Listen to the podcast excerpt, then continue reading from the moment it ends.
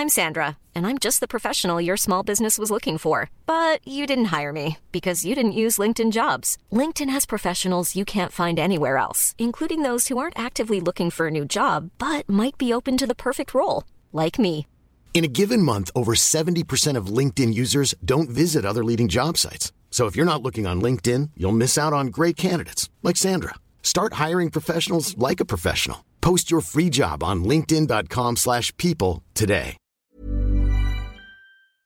Bonjour, bonsoir, bon après-midi à tous et bienvenue dans ce nouvel épisode d'Histoire de Daron, le podcast où je donne chaque premier et troisième lundi de chaque mois la parole à un père pour parler de sa paternité. Je suis Fabrice Florent, je suis le fondateur de Mademoiselle que j'ai aujourd'hui cédé et quitté après 15 ans de bons et loyaux services. Je suis aussi l'hôte de deux autres podcasts, Histoire de succès où j'interviewe des personnalités inspirées et inspirantes et Histoire de mecs où j'interviewe des mecs à propos de leur masculinité. Cette semaine, je reçois Romain qui vit en Russie et dont la petite fille, Emma, est atteinte d'une maladie génétique rare. Il raconte sa rencontre avec sa femme Sacha qui est russe, le chemin qui l'a amené à sauter dans le grand bain de la paternité, ses doutes sur sa fertilité jusqu'à la naissance de leur fille et ce moment où, au deuxième jour de sa vie, Emma a fait un arrêt cardiaque dont elle a failli ne pas revenir. Quelques mois plus tard, le diagnostic tombe. Emma est atteinte d'une maladie génétique très rare qui touche une dizaine de familles en Russie. Romain nous raconte cette longue bataille contre la maladie et comment ils se sont adaptés, ce qu'ils ont appris dans cette période tumultueuse dont ils semblent à peu près sortis aujourd'hui, alors qu'Emma vient d'avoir 3 ans. Je vous laisse en compagnie du récit de Romain. Un grand merci à lui pour sa confiance. On est avec Romain aujourd'hui. Salut Romain. Salut, Ça va? Ça va et toi? Ça va bien. S'il y a un petit décalage entre toi et moi, Romain, c'est parce qu'on est à distance et on est à distance à cause du confinement, certes, mais aussi parce que on est à distance. T'es en direct en Russie. Poutine nous suit, nous écoute. Oh le, le KGB, euh, le FSB nous, nous regarde attentivement, mais je pense qu'ils sont pas trop contre de ce genre de communication. Ok, ça va. Comment on lui dit bonjour Vladimir alors euh, en- Non, non, faut faire comme si on savait pas aussi. Tu m'as envoyé un mail, euh, Romain, comme, euh, comme plein d'autres darons avant toi, sur, euh, sur mon email histoire de daron gmail.com. N'hésitez pas, si d'ailleurs vous voulez m'envoyer un mail, euh, vous êtes, vous êtes les bienvenus, euh, pour me raconter euh, ton histoire de papa. Euh, si je me trompe pas, euh, donc aujourd'hui effectivement, ta particularité c'est que tu vis en Russie euh, et que tu as une petite fille qui a deux ans et demi, bientôt trois ans, j'imagine. Trois ans, elle a eu trois ans Ouais. il, y a, il y a deux semaines. J'ai mis un peu de temps avant de te répondre. C'était cet été. En fait, tu vas nous expliquer un petit peu le, la particularité de ton, de ton histoire de papa. Mais avant ça, est-ce que tu pourrais te présenter un petit peu? Donc, tu as, 35 ans, c'est ça? Ouais, j'ai 35 ans, je m'appelle donc Romain, je viens de région parisienne. Euh, ça fait à peu près euh, ouais, 9 ans que je vis en Russie. Euh, je bosse dans, euh, dans la vidéo, enfin je suis réal. Je faisais mes études à Paris, j'ai fait des études de ciné, en école de cinéma et après j'ai commencé un peu à bosser dans différents endroits à Paris, d'ailleurs notamment à Radio Nova, ce qui était une, une expérience hyper cool d'ailleurs. Ah, J'imagine. Et euh, ça n'a pas duré très longtemps. Et puis après, j'ai fait des petits boulots dans les petites prods. Ça payait pas bien. Moi, j'avais mon père qui vivait depuis, enfin, qui, qui bossait depuis cinq, euh, un peu plus de 5 ans en Russie. Et puis, euh, à un moment donné, lui, il, a, il travaillait dans le, dans le milieu de, de la radio. Euh, enfin, dans le milieu commercial de la radio. Mm. Et euh, et il y a une fenêtre qui s'est ouverte. Il me dit, ouais, dans la boîte où je, bo- où je bosse, ça y est, là, ça, ça commence à venir, les- le besoin de contenu vidéo. Il m'a dit, il y a une fenêtre qui s'ouvre. Par contre, faut que t'as- si, tu, si ça t'intéresse, tu pourrais donc gérer tous les contenus ici vidéo, mais il faut que tu parles russe. Je sais plus, j'avais peut-être 24, 25 ans. Et euh, non, 24 ans. Et en fait, bah, tout de suite, j'ai dit, bah, Banco, ça me tente. Euh, je suis parti à Saint-Pétersbourg pendant un peu moins d'un an. J'ai étudié le russe. J'ai fait la fête. J'ai fait un peu mon, comment s'appelle, mon Erasmus. parce que j'ai fait mes études à Paris, donc euh, j'avais pas vraiment cette expérience d'Erasmus. C'était assez ouf. Et euh, j'ai découvert donc le monde russe, l'âme slave, qui est, qui est, qui est assez extraordinaire, qui est contrairement un peu à ce qu'on peut croire, à toute la, le premier abord froid et, euh, et, euh, et, et brut. Euh, bah, en fait, si c'est des gens bruts, c'est des gens entiers en fait. C'est des gens qui font pas semblant et c'est des gens qui sont extrêmement chaleureux en fait quand ils quand ils t'ouvrent leurs bras au final et qui font pas les choses à moitié. Donc euh, donc voilà. Et ensuite, je suis revenu en France et à un moment donné, au bout d'un an, la porte s'est ouverte en 2011 et je, je suis venu. Et, euh, et en fait, un peu ce que mon- moi, mon père m'avait vendu, ce qui, était, ce qui m'avait enfin, motivé, c'est qu'il m'avait dit ici, il y a un truc, c'est qu'on fait confiance à la jeunesse. Et donc, on n'a pas peur de leur filer, même s'ils n'ont pas non plus énormément d'expérience, on n'a pas peur de leur filer des, des, des responsabilités euh, un peu plus sérieuses que ce que. Voilà. Alors qu'en France, j'aurais mis une éternité pour me retrouver dans une position comme celle-là, je pense. Donc, euh, Donc voilà, donc ça fait huit ans que je bosse là-dedans et que euh, et que derrière je je fais aussi beaucoup de freelance.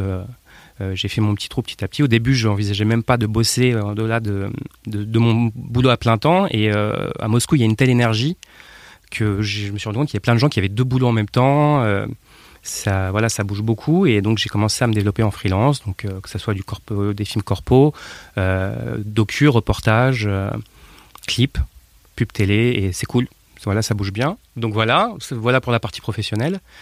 Ensuite, donc j'ai rencontré ma femme, ma future femme russe ici euh, tu me dis hein, si je. Vas-y, vas-y, vas-y. vas-y, vas-y. Le cadre de la question. Vas-y, vas-y. Euh, j'ai rencontré ma femme russe ici qui est photographe, qui donc en fait est rentrée dans la boîte où je, suis. Euh, et donc on s'est retrouvés à bosser énormément ensemble sur tous les projets de la radio parce que bah, moi là où je, gérais la vidéo, bah, elle gérait les photos. Donc on est devenus de plus en plus proches. Et voilà, on a, on a commencé à une relation qui d'ailleurs s'est euh, faite en Afrique du Sud euh, quand on était en voyage, on filmait des clients de la boîte, euh, enfin les, le truc voilà, voyage RP. Ouais. Et, voilà, ça s'est pas, ça a commencé là-dedans, donc c'était c'était un cadre assez ouf, Safari et compagnie. Et puis ensuite voilà, ça s'est développé petit à petit, on s'est mis à habiter ensemble. ça a été difficile de moi en tant que Français un peu, et puis en tant que mec un peu insouciant, d'envisager le mariage. Alors pour les Russes, bah, c'est un truc assez important. Et, euh, et ça, ça, officialise vraiment la relation. Et ma femme, euh, bon, elle est, elle est ouverte. Euh, mais, euh, mais voilà, donc en fait, c'était un peu la guerre pour qu'à un moment donné, euh, je me décide. Okay. C'est passé, comme pour beaucoup, par une séparation. Et ensuite, une prise de conscience pour moi que, bah, je, que, voilà, que je voulais être avec elle. On s'est mariés. Et c'est là que j'ai appris petit à petit, et ça va être important pour la suite de l'histoire, justement, ce que je veux dire là, c'est que c'est elle qui m'a vraiment appris l'esprit, euh, on va dire, d'équipe dans un couple. Ah oui, tu étais du genre euh, moi d'abord et puis. Euh... Non, j'étais pas moi d'abord. Je réfléchissais pas. Je veux dire vraiment, c'était moi. Je voulais faire la fête. Je voulais être avec elle. on avait juste, moi, je voulais faire la fête jusqu'à 7 heures du matin, et puis elle, à 2-3 heures, elle en avait marre, tu vois. Le, truc, le cas classique, je pense. Et ça a été la question est-ce que tu vas te calmer? Ou est-ce que tu veux continuer toute ta vie à te, à t'éclater, à faire la fête et euh, à mettre des jours à s'en remettre. et euh, vieillissant, ça s'arrange pas. Hein. exactement, c'est de pire en pire. Et derrière, euh, où est-ce que tu veux euh, un avenir? Est-ce que tu veux Et puis, il n'y a jamais vraiment de souci de me dire est-ce que je l'aime ou pas, ou est-ce que voilà, c'était juste le souci. est-ce que est-ce que j'arrive à voir plus loin que, que demain, quoi Et puis c'est arrivé. Donc voilà. Euh, et, donc au final, on a développé, on a une, de toute façon, je peux le dire, ma femme, c'est autant ma meilleure amie que ma, que ma femme, et c'est ce qui a, je pense, qui joue beaucoup. Et, euh, quand on s'engueule, on s'engueule très fort, et quand on, quand on s'aime, on s'aime très fort. Donc je suis très amoureux de ma femme, et, euh, et voilà. Et ce qui fait que je pense qu'il nous a permis de traverser les épreuves qu'on va, dont on va parler. Le, avant d'avoir votre petite fille, à aucun moment tu t'étais dit, moi, être papa, yes, let's go. Si, euh, ma femme m'a souvent dit ça. En fait, toi, tu veux jamais être père. Enfin voilà, parce que euh, elle avait l'impression que je pensais qu'à faire la fête et que, c'est ça qui m'intéressait. Enfin voilà. Euh, non, pas du tout. Je me suis toujours envisagé être père. Je sais pas pourquoi. C'est peut-être lié à la relation que j'ai avec mon père, y a pas mal de choses, mais j'ai, une image très forte du père, une admiration, une une relation fusionnelle, fusionnelle, je pense. Et, euh, et je me suis toujours dit que ben, c'est pas forcément que je veux la même relation que j'ai avec mon père, parce que si on en parle à un moment donné, je pense pas du tout c'est ce que je veux, mais le, la sensibilité par rapport à ça, elle a toujours été ouais, très forte. Quand je vois des films avec euh, avec des relations père-fils, c'est un truc ça ou même père-fille, hein, c'est pas ça le souci, voilà c'est quelque chose qui m'a toujours beaucoup touché et euh, non vraiment aucun problème même si ma femme en a douté longtemps. Donc euh, donc oui ça n'a pas été du tout quelque chose de c'était plus le passage au mariage et à la vie de couple concret et ah à construire un couple qui était plus difficile à envisager. Mais m'imaginer père aucun souci vraiment. Je pense que c'est pas évident pour euh, pour les mecs de venir se dire Ok, enfin, je sais pas comment tu as vécu toi justement ce, ce, ce, cap, ce passage de cap là. Est-ce que tu avais la sensation à un moment donné de perdre ta jeunesse, de peut-être te, je sais pas, te, devenir adulte? Oui, si, sûrement. Enfin, de toute façon, même là, à 35 ans, j'ai pas envie de devenir adulte et euh, et je pense que tous notre génération, euh, ça fait partie aussi des, choses que j'ai entendu aborder dans tes podcasts ou dans d'autres, c'est que notre génération, donc les années mi-80, fin 80, 90, euh, père et mère, je pense qu'on sera, toujours un peu plus, euh, euh, comment dire, adulte, enfant adulte que les générations d'avant, qui a priori, on, on leur a demandé d'être adultes beaucoup plus vite que nous, on nous le demande. Donc, donc oui. Par contre, passer le cap, ouais, la peur de vieillir, ça, elle est concrète, elle est concrète, mais elle est plus là maintenant que je suis plus proche des 40 ans. Je sais pas, non, c'était vraiment, ouais, c'était une question d'insouciance en fait. C'était vraiment ça. Donc c'était une attitude immature, on peut le dire comme ça. Euh, même totalement concrètement. Mais c'est ça, les hommes sont de toute façon plus immatures que, que les femmes. Euh, est-ce que c'est par rapport à la société qui nous, a, nous, permet, nous, d'être plus immatures plus longtemps et qu'on demande aux femmes d'être euh, d'être responsables avant nous? Hmm. Je sais pas. Je pense que ça va dans les deux sens de toute façon. C'est donc, comment ça se passe, ce, projet de bébé alors? Donc, on se marie, en, c'était en 2016, en août 2016. Concrètement, c'était dans nos têtes, Euh, on, ça, ça viendrait dans l'année ou sur un an ou deux ans. Quoi. Ryan Reynolds here from Mint Mobile. With the price of just about everything going up during inflation, we thought we'd bring our prices down. So to help us, we brought in a reverse auctioneer, which is apparently a thing. Mint Mobile unlimited premium wireless. Ready to get 30, 30, bit to get 30, bit to get 20, 20, 20, bit to get 20, 20, bit to get 15, 15, 15, 15 just 15 bucks a month. So, Give it a try at mintmobile.com/switch. slash $45 up front for 3 months plus taxes and fees. Promo for new customers for limited time. Unlimited more than 40 gigabytes per month slows. Full terms at mintmobile.com. Hiring for your small business? If you're not looking for professionals on LinkedIn, you're looking in the wrong place. That's like looking for your car keys in a fish tank. LinkedIn helps you hire professionals you can't find anywhere else, even those who aren't actively searching for a new job but might be open to the perfect role. In a given month, over 70% of LinkedIn users don't even visit other leading job sites. So start looking in the right place. With LinkedIn, you can hire professionals like a professional. Post your free job on linkedin.com slash people today. Derrière, donc, euh, on est parti en lune de miel, euh, quatre mois après le mariage, un truc dans. Euh, en janvier donc 2017. Bah ouais, c'est ça, en Nouvelle-Zélande. Et on avait prévu donc de tenter le coup là-bas. Comme on, a un peu fait la bah, logiquement, on a fait la fête, on a voilà, on a pas mal bu et tout ça. Elle elle était un peu flippée par l'idée de, lancer le truc alors qu'on est en train de boire des coups et compagnie. Et elle était aussi flippée par l'idée de euh, c'est qu'il y, a beaucoup de, de, comment on dit de fausses idées euh, médicales, on va dire en Russie. Après peut-être que je me trompe mais bon euh, par exemple, l'idée d'être enceinte, tout, tout, juste enceinte, et de prendre l'avion, faire 12 heures d'avion, même plus, je crois, pour rentrer de, de Nouvelle-Zélande à la Russie, elle, ça la faisait, ça mettait pas, ça la mettait pas en confiance.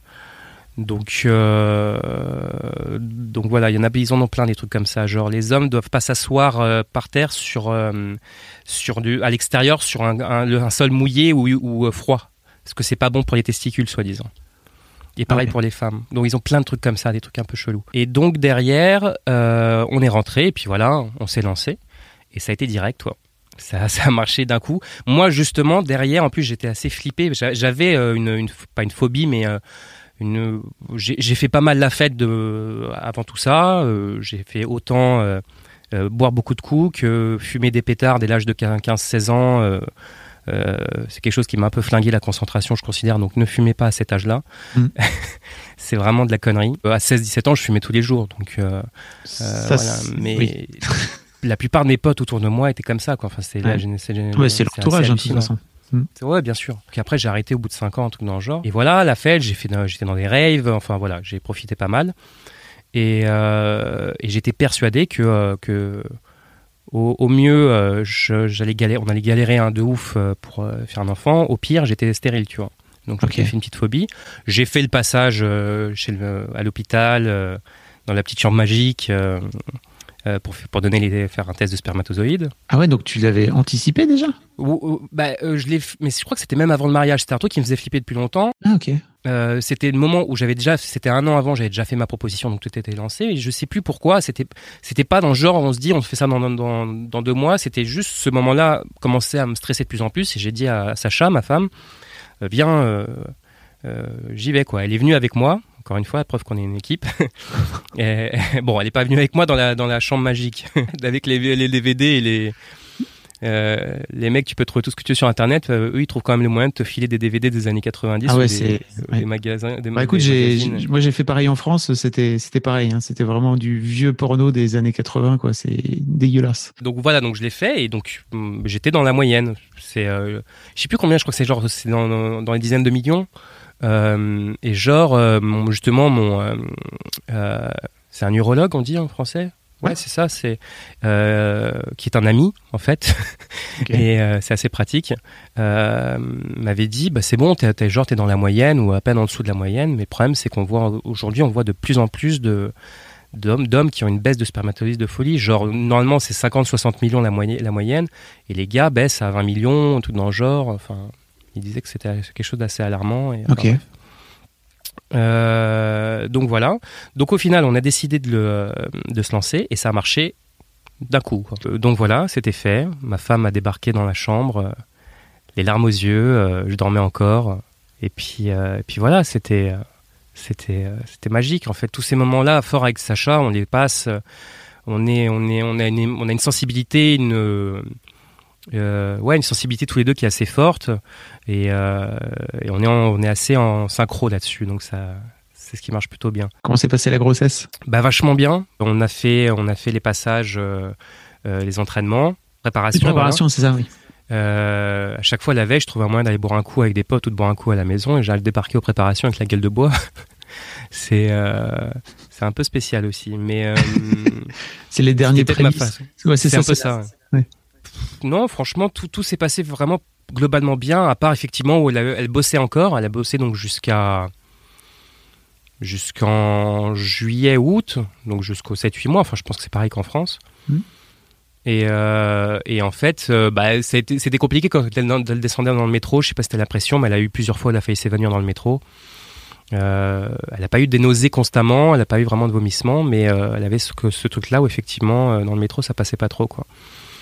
Euh, donc globalement, euh, rien ne laissait, comment dire, laissait prédire ce qui allait Mhm. nous arriver. Euh, suivi complet, on a fait les choses comme il fallait. Sacha n'a pas pris de médicaments spécifiques en plus. voilà, globalement, on vivait le truc comme il fallait. Euh, j'ai essayé, euh, moi, très influencé par Friends et par Ross qui parlait à son gamin, euh, au, premier bébé, euh, je sais plus Mm. comment il s'appelle. euh, euh, euh, donc j'ai essayé de faire ça. J'ai plus tard appelé, euh, appris, après, on, on je- je- je- j'en ai entendu parler aussi dans tes podcasts, et c'est mon cousin qui m'en avait parlé, lui qui a, lui qui a deux enfants, c'est l'aptonomie, Ouais. que j'ai pas faite, mais que je, je compte vraiment faire si on a un deuxième enfant, Mhm.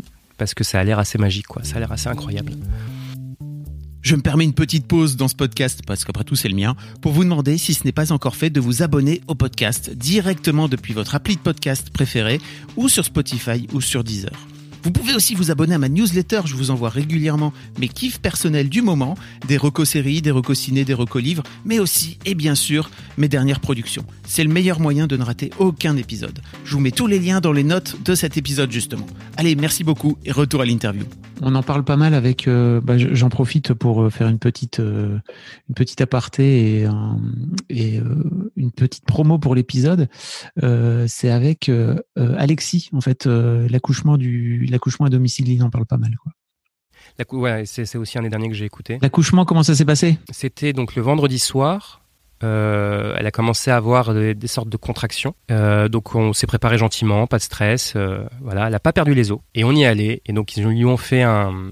Ils ont dit qu'il n'était pas du tout dilaté, qu'il n'y avait rien. Voilà.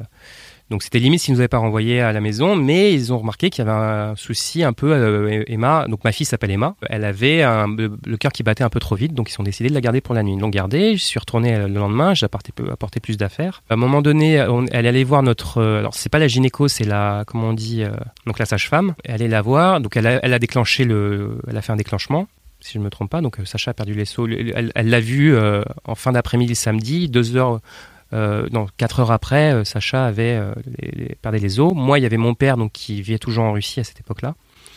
Euh, ma sœur et ma mère étaient venues. Donc j'avais toute ma famille qui était là. C'était vraiment l'équipe au complet. Coup de chance aussi, l'hôpital qu'on avait choisi était à 10 minutes, un, un quart d'heure à pied de, l'appartement de mon père. Donc le samedi soir, je me couche à minuit dans le clic-clac de mon père. avec ma sœur. Et à 1h du matin, Sacha m'appelle, il dit débarque. Bouge-toi, débarque. Je suis arrivé en salle d'accouchement euh, et puis Sacha était là, on était calme. Donc avec les, la préparation, on avait vu quelques trucs, notamment un truc qui a vachement bien marché. euh, Apparemment, c'est le massage du vers le du bassin, du Mhm. coccyx pendant les contractions. Donc on a travaillé, on a travaillé là-dessus. Euh, moi, une sensation, comme pour tout, tout homme, d'être inutile, de vouloir la soulager, de vouloir faire en sorte que ça se passe très vite. Quand j'entends parler, euh, encore récemment, j'ai un bon ami à moi qui a accouché, enfin dont la femme a accouché, et euh, ça a duré deux heures, tu vois. Et nous, donc à 1h du matin, ça commençait. Ça- ça- Emma est née à, 11, à 10h30, 11h, tu vois, du mat. Ah oui. Donc, euh, donc ouais, donc ça a tenu, ça a tenu longtemps. Vers 5, peut-être 5-6 heures, ils ont posé la péridurale parce que ça j'en pouvait plus, évidemment. Mais voilà, on bossait ensemble, euh, on a été, euh, voilà, de- là jusqu'au bout. Le plus marrant, c'est qu'au début, elle voulait pas que, le côté très russe, elle voulait pas que, que je Que tu assistes. à l'accouchement. Ouais. Bon, moi, en tant que Français, quand même, avec notre culture et tout ça, je lui dis, t'es gentil, chérie, mais là, non. Il est hors de question que je rate ça. Euh, J'avais des amis aussi autour de moi russes qui, eux, sont plus dans cette... euh, pas tous, hein, mais il y a quand même encore un peu cette euh, mentalité du... euh, c'est le truc de la femme.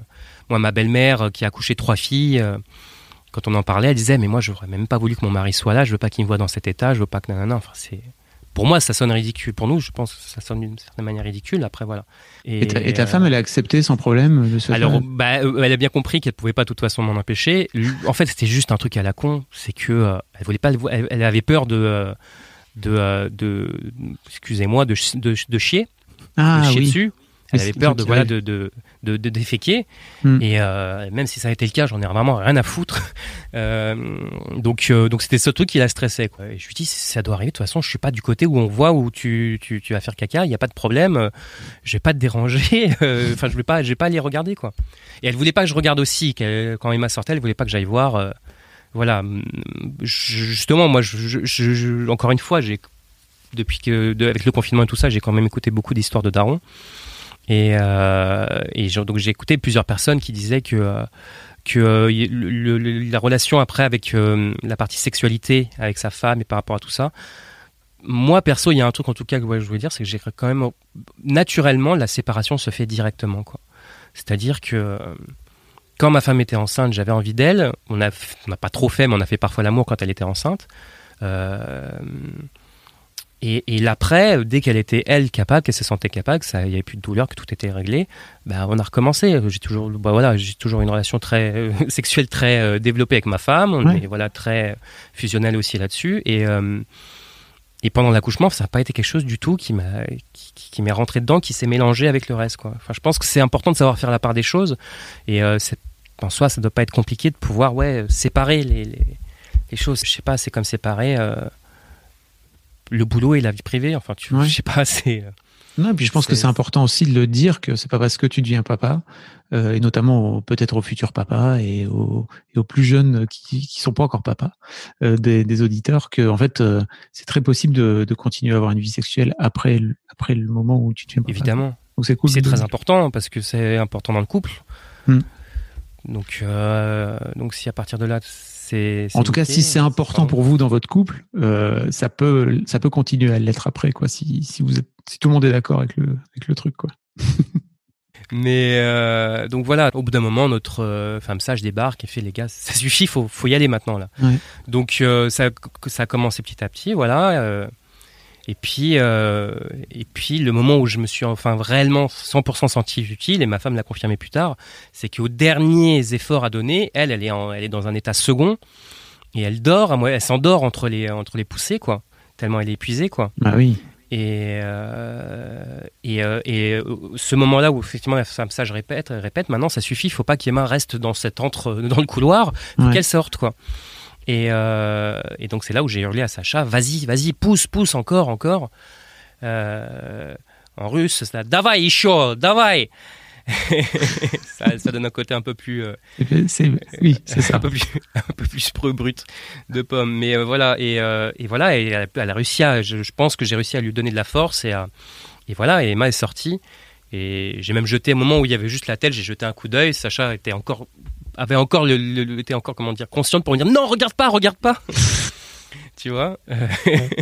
et, euh, et voilà, Elle est sortie, la demi- les deux secondes de gros stress où t'entends pas un bruit, Mm. et Emma qui se met à pleurer avec euh, la, la bouche qui s'ouvre et l'air qui, qui, qui rentre enfin dans sa bouche. Et, euh, et ma femme, et voilà, l'enfant qu'on pose sur, sur le ventre euh, de Sacha, et, euh, et les mots que Sacha, que je, je, je trouvais tellement sous touchant que.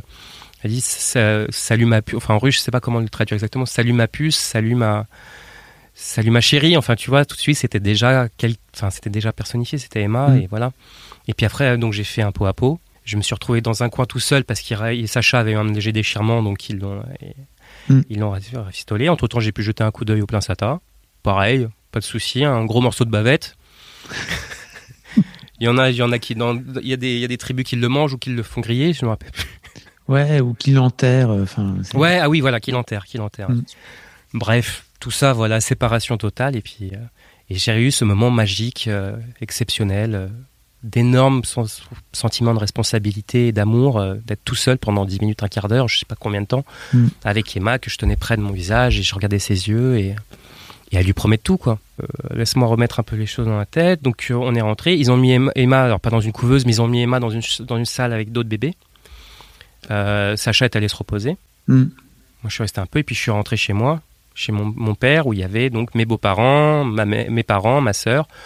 Et voilà, on a ouvert les bouteilles, euh, on a, on a fêté ça en, en bonne et due forme. Et, euh, et euh, j'ai même un ou deux potes qui sont passés. Enfin, c'était c'était super. Sacha dormait. donc voilà, je, je bon, j'avais quand même une deux- presque deux nuits blanches dans la tête. Si, bah si. Non, pas deux nuits blanches, mais ouais, euh, je dormais plus depuis presque 48 heures. Ok. Donc, ce qui fait que euh, j'ai fait un peu des à cause de, de- du trop plein d'alcool, euh, j'ai fait des hallucinations. En fait, je voyais du, je voyais rouge partout. Ah ouais. Et donc, je pense que, ben, je pense que quand même, malgré tout, on, on a un choc. Au final, c'est ça qu'on, en tant qu'homme, on, on subit quand même un choc. Comme aussi pour la femme, c'est une forme de choc aussi la naissance quand même. C'est peut-être, euh, non, je sais pas si c'est un choc plus, phy- plus physique pour l'un et plus psychologique pour l'autre. Enfin, ce que je veux dire, c'est que nous, on subit pas, on subit pas le choc physique de toute façon, Oui, c'est sûr. mais on subit, on subit un choc psychologique d'une certaine Émotionnel, manière ouais. émotionnel. Donc je me suis mis à pleurer devant mes parents. Alors mes beaux-parents étaient, il n'y avait plus personne, c'était juste avant d'aller se coucher. J'ai commencé à, à- à délirer en disant euh, je vois rouge partout, mais vous vous rendez pas compte, elle a eu tellement mal. J'étais, euh, j'étais euh, voilà en train de faire une, une petite comédie. Euh, J'en faisais des caisses, mais euh, mais c'est ce que je ressentais au fond de moi. Et voilà, j'avais, on avait vu du sang et elle euh, écouter sa femme hurler de douleur. euh, et de devoir dire en fait tu c'est normal il faut que ça il faut que ça arrive il faut que ça passe bah voilà ça à un moment donné tu te dis merde quoi mais Ouais, c'est un truc. c'est la vie Mm. C'est un truc qui est compliqué, quoi. Le lendemain? et le lendemain donc euh, le lendemain euh, on arrive dès le matin euh, Emma est magnifique elle a une bouille d'amour enfin vraiment mon bébé est un bébé magnifique comme tous les bébés pour tous les, parents. Les, les visites sont euh, personne par personne. Donc moi j'amène la belle-mère. Ensuite j'amène ma mère Donc voilà, la journée se passe. Euh, heureusement, à ce moment-là, et on va comprendre pourquoi, heureusement, ils avaient accepté de mettre Emma dans la chambre avec Sacha. On se rendait pas compte, on sait pas, c'est première instance, mais Emma commençait à avoir un côté un peu, pas faible, mais elle avait, elle criait d'une manière très, très faiblarde, on va dire. Elle, les petits, les petits pleurs d'un bébé, normalement, qui est censé hurler très fort, ben, c'était des petits cris tout mignons, quoi. Et euh, en fait, c'était pas normal. Vers 17h, je ramène ma mère, euh, je fais quelques trucs à la maison, chez mon père, euh, et à 19h, je prends mon père dans la voiture et je fais à ton tour, on y va. On rentre dans l'hôpital et on rentre dans le service euh, maternité. Et là, je vois Sacha en pleurs, dévasté, au milieu du, euh, couloir. Et qui me regarde en pleurant, elle me dit Ils viennent de l'emmener, ils viennent de l'emmener, elle respirait plus, elle respirait plus. Donc là, mon père et moi, on se regarde, enfin, je la prends dans mes bras, je mais qu'est-ce qui se passe? Ils viennent de l'em- de l'emmener en réanimation, elle respirait plus, je l'ai, j'ai remarqué qu'elle respirait plus, euh, je l'ai, je l'ai donné à une infirmière qui au début ne voulait pas me croire et elle l'a, elle, elle l'a vu, elle l'a foncé en réanimation. Donc à partir de là, on est parti, euh, donc dans l'autre service, on est parti à côté de l'AREA. Et puis là, euh, par moment, une, infirmière sort, nous dit que c'est en cours, que voilà, je sais plus exactement. Alors c'est là où j'espère que je vais réussir à redonner un peu tout ce qui le fil des, le, fil le, cours des, choses. Ça va être un peu T'es pas obligé hein, d'être euh, exhaustif si tu veux, tu vois. Faut juste euh, La façon dont tu as vécu le truc. On a voilà, on a on a même, même l'infirmière euh, qui a amené Emma euh, était elle en pleurs. Enfin tout le monde c'est quelque chose qui arrive d'une manière tellement inattendue que tout le monde était sous le choc quoi. Mm. Et donc au bout d'un moment, on nous fait comprendre qu'elle a été réanimée. Le, le, le gars qui l'a réanimée, le, Ouais. ce- que, que sa vie soit longue à jamais, puis qui nous dit voilà donc donc c'est très sérieux, qui nous regarde, qui dit bah, écoutez on vient de la réanimer. Le problème c'est qu'on peut pas savoir exactement combien de temps elle a été sans oxygène. Donc combien, de temps elle a été sans, respirer en arrêt cardiaque. Premier coup de la providence, on nous fait, on nous dit qu'en fait, dans ce genre de situation, on a des trucs qui marchent extrêmement bien. C'est une machine en fait qui sert à euh, refroidir le corps et le cerveau euh, de quelques degrés. Ce qui fait en fait, c'est pas de la cryogénisa- cryogénisation, mais c'est euh, ça a un nom spécifique, je me rappelle plus exactement. Euh, à ce qui paraît, apparemment, il se trouve qu'à ce moment-là, cette machine, il y en a genre euh, quelques quelques-unes à Moscou qui traînent, qui sont dans les dans les différents services, et que par chance, aujourd'hui, la machine était dans ce service-là.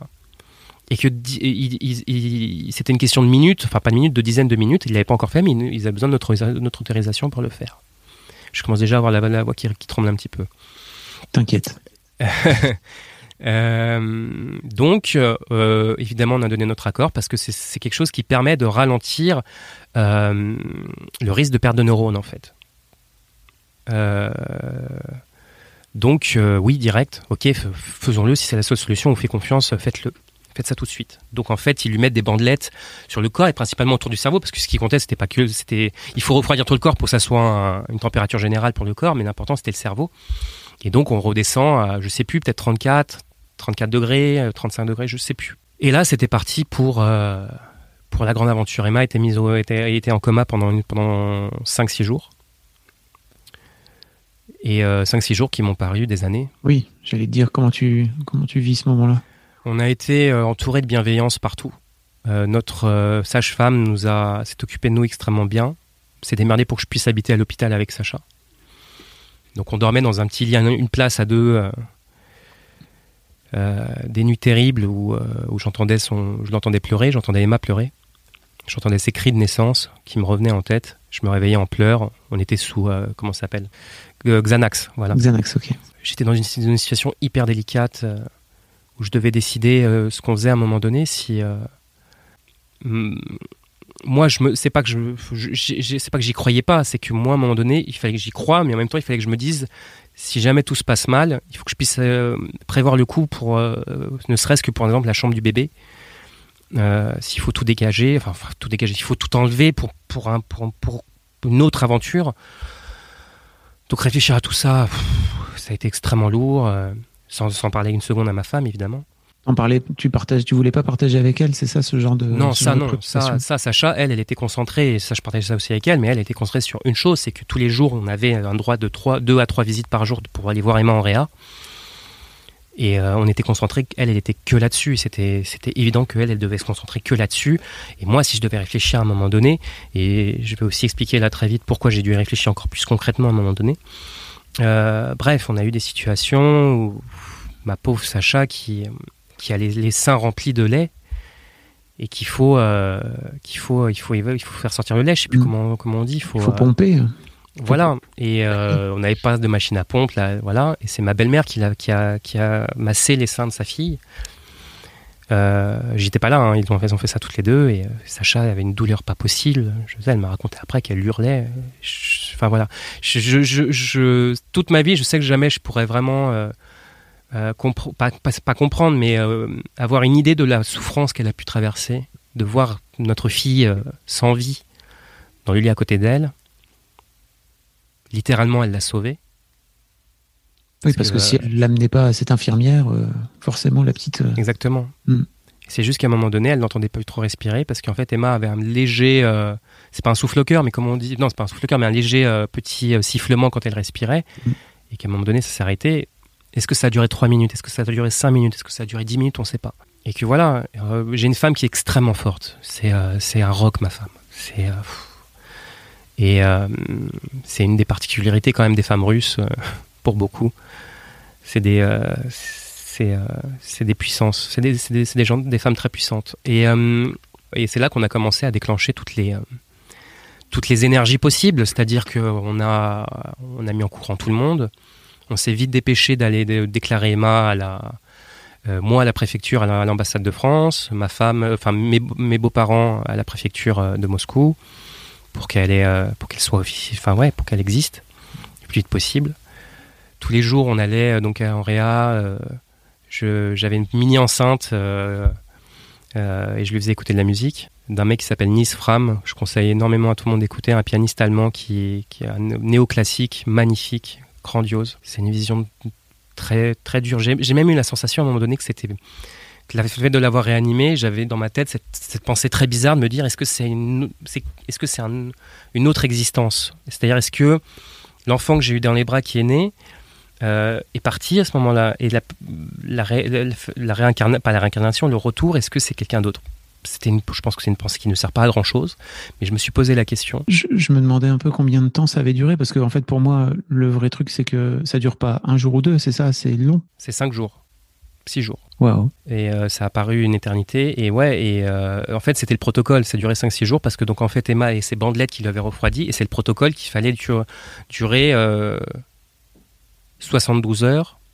Donc, 3 jours plus un jour de plus euh, si je me rappelle bien, pour le temps de la faire revenir à une température normale et de voir ce qui s'est passé. Et pendant ces cinq jours-là, vous savez pas du tout dans quel état elle va revenir en fait J'y arrive tout de suite. Euh, juste, ouais, vous, la voir comme ça, euh, elle avait un peu gonflé à cause des, donc des, des, médicaments anticonvulsifs et tout ça. Et elle n'était pas bleue, mais tu vois, elle avait un teint blanc, tu vois.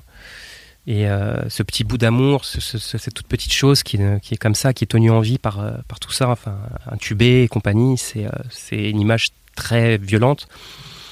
Puis bah, au bout de trois jours, avant, je crois que c'est deux jours, la veille de, de, faire revenir sa température normale, bah, la chef de Réa nous prend dans son bureau et nous annonce qu'il y a 1% de chance qu'elle s'en sorte. Et qu'il n'y a aucun signe de, euh, de que son d'activité dans son cerveau quoi. Et euh, que peut-être alors Sacha avait raconté ça aussi dans une interview ici, elle avait donné une interview dans, pour un magasin, un magazine euh, d'ailleurs de, femmes, de mères et et elle a raconté, alors moi j'ai un peu zappé ça, j'avais pas l'impression qu'on l'avait dit, mais bon, bref, en fait, elle avait dit que va falloir réfléchir à un moment donné à débrancher, quoi. Oh, ok. Donc on sort de là, ma femme à bout par terre, moi qui comprends pas ce qui se passe, euh, qui est complètement euh, déboussolé. Euh. Évidemment, au moment donné où elle dit il faut réfléchir à, débrancher, je dis pour l'instant on n'en parle pas, je veux pas, je veux pas en entendre parler pour l'instant. C'est pas ce qui est en question. D'abord, on la remet à la température normale et après on en parle. Ce qu'ils avaient un peu oublié quand même, et c'est d'autres médecins qui nous ont parlé, qui nous ont parlé, c'est que quand même quand tu refroidis, normalement quand tu avec les anticonvulsifs, quand tu refroidis, alors je sais plus si c'était le fait de l'avoir refroidi ou les anticonvulsifs, mais quand tu as ce niveau de dose d'anticonvulsifs, euh, t'es pas censé attendre de l'activité d'activité du cerveau en fait.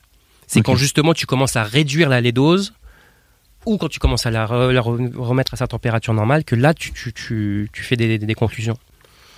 Et donc le lendemain, on a rencontré un pop qui est venu baptiser Emma en salle de réa. Alors ça aussi c'est une image assez euh, folle moi, ma femme, euh, ma belle-sœur, qui est donc aussi la qui a été pour le coup la marraine, et ma sœur aussi qu'on a fait venir. Et en fait, juste pour le, petit truc, euh, comme c'est Emma, c'est pas un nom euh, orthodoxe, il lui a donné un nom aussi Maria, et en fait, ce qui fait qu'après on l'a déclarée, elle s'appelle Emma Maria. Et voilà. Donc, on va arriver dans l'action. le vendredi, donc le lendemain, enfin, on, on, essaie de la faire revenir à la, température normale et on descend légèrement les taux convulsifs. Et là, des signes. Des signes prometteurs. Donc, euh, en une journée, en 24 heures, euh, Emma a montré des signes euh, positifs. on ne pouvait pas savoir comment sera son cerveau, mais en tout cas, elle a montré des signes d'activité du cerveau. Donc, on a changé d'hôpital. On est allé dans un autre hôpital où on est passé en soins intensifs pour enfants. Là, ça a duré euh, peut-être trois semaines. On a vu un premier médecin qui nous a dit, euh, euh, qui était un mec assez, un mec assez marrant, un, géorgien gros, un gros monsieur bronzé qui te parle comme ça, tu vois, qui est bien. Enfin voilà, qui se dit bon, votre enfant, on va le sauver, enfin hyper positif, qui nous a donné vraiment de la force. Donc euh, voilà, euh, aussi euh, des scènes assez assez ouf, pas assez ouf. Enfin, c'est des sensations, c'est des choses qui, qui m'ont, que je me rappellerai toujours. En fait, on avait des heures de visite dans cet hôpital. Au début, Emma était nourrie par son nasal parce qu'il fallait bien s'y mettre aussi. les anticonvulsifs baissaient de plus en plus. Et nous, en fait, on avait une heure, genre, je sais pas, tu vois, genre à midi, on pouvait venir la voir. Et puis nous, bah, les matins, donc on était retourné à l'appartement. Et, nous, tous les matins, on partait, je sais pas, à 9h ou 10h du matin, ou même pas, on arrivait deux ou trois heures à l'avance avant la visite. On, dorm, on continuait notre nuit dans la voiture, en fait. On dormait dans la voiture, devant l'entrée de, l'hôpital, euh, et, ensuite on y allait, quoi. Euh, et, voilà, et les choses se sont faites doucement, mais sûrement. Et on a changé d'hôpital, encore une fois. Emma commençait à montrer des signes normaux. elle tétait, elle voulait téter. Donc c'est très important aussi de montrer ça qu'elle montre ça. Euh, les, analyses sont de mieux en mieux. Euh, on a arrêté complètement les anticonvulsifs et, euh, et voilà, on s'est retrouvé après dans un service de neurologie postnatale. donc on a fait quand même trois hôpitaux, en deux mois, deux trois mois. Et puis voilà, ce qui fait que mi-décembre, Emma et Sacha sont sortis sans séquelles. Donc, combien Un mois et demi, deux mois après sa naissance, c'est ça je le dis une première fois, Emma est une miraculée, c'est complètement hallucinant et c'est pas encore fini. On en est qu'au début. comment tu le vis toi ce moment de sortie? Parce que j'imagine que c'est pas aussi simple que c'est bon, elle est sauvée, non? Ben si.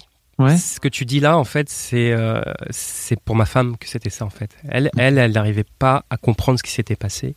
Et dans sa tête, elle n'arrivait pas.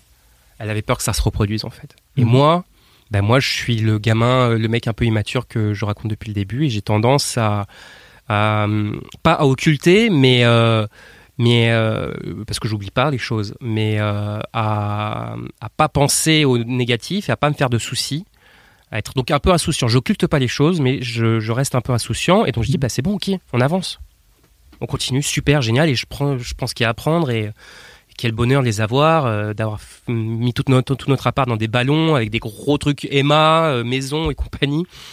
Euh, aller les chercher, mon, beau-père avait géré le coup, on avait pris un minibus pour que tout le monde puisse loger dans le minibus.